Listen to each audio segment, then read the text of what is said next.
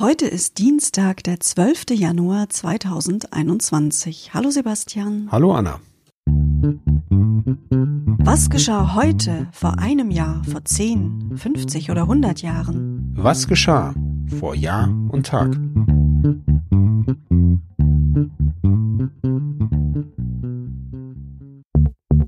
Vor einem Jahr. Am 12. Januar 2020 wurden in der Dortmunder Innenstadt wegen zwei Fliegerbomben aus dem Zweiten Weltkrieg 13.000 Menschen evakuiert. Die beiden Blindgänger konnten entschärft werden. Es handelte sich um eine britische und eine amerikanische Bombe, jeweils 250 Kilo schwer. Nach neun Stunden durften die Bewohner wieder zurück in ihre Wohnungen. Vor zehn Jahren.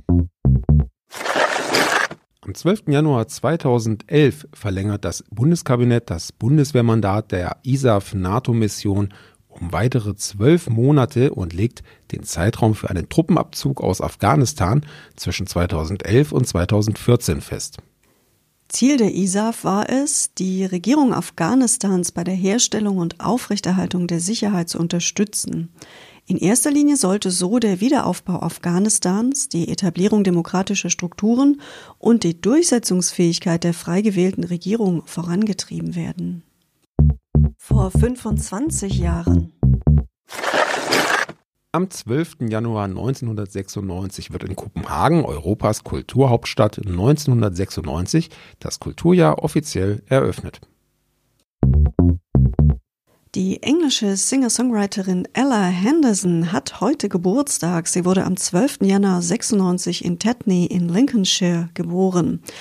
2012 nahm sie als 16-Jährige an der Castingshow The X Factor teil und kam dort unter die letzten sechs. Sie unterschrieb dann noch im selben Jahr einen Plattenvertrag mit Sony Music und 2014 erschien ihre Debütsingle Ghost. Sie stieg sofort auf Platz 1 der britischen und der irischen Charts. Vor 50 Jahren. Am 12. Januar 1971 ging der Hamburger Frachter Brandenburg im Ärmelkanal unter. Das forderte 21 Todesopfer. Das Schiff war mit einem auf Grund liegenden Tankerwrack kollidiert. Die Brandenburg war 1951 für den Transatlantikdienst in Betrieb genommen worden. Bei dem Unglück sank sie binnen weniger Minuten nach der Kollision mit dem Wrack vor 75 Jahren. Heute vor 75 Jahren verfügte der Alliierte Kontrollrat in Deutschland, dass alle früheren Mitglieder der NSDAP aus Ämtern und verantwortlichen Stellungen entlassen werden sollen. Und gleichzeitig durfte auch die Berliner Polizei ihre Beamten wieder bewaffnet mit Knüppeln und Pistolen auf Streife schicken. Die Alliierten in Berlin genehmigten die Wiederbewaffnung der Polizei in den vier Sektoren der Stadt. Vor 100 Jahren. Ein weiteres Geburtstagskind haben wir heute. Olof Friede Larsson, geboren am 12. Januar 1921, war ein schwedischer Militärpatrouillenläufer. Bei den Olympischen Winterspielen 1948 in St. Moritz gewann er im Militärpatrouillenlauf die Bronzemedaille.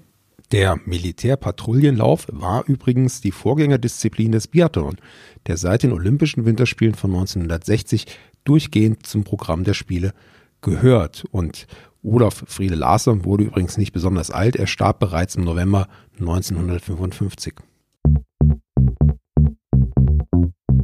Vielen Dank, dass ihr heute wieder mit an Bord wart und mit uns einen kleinen Trip in die Vergangenheit unternommen habt.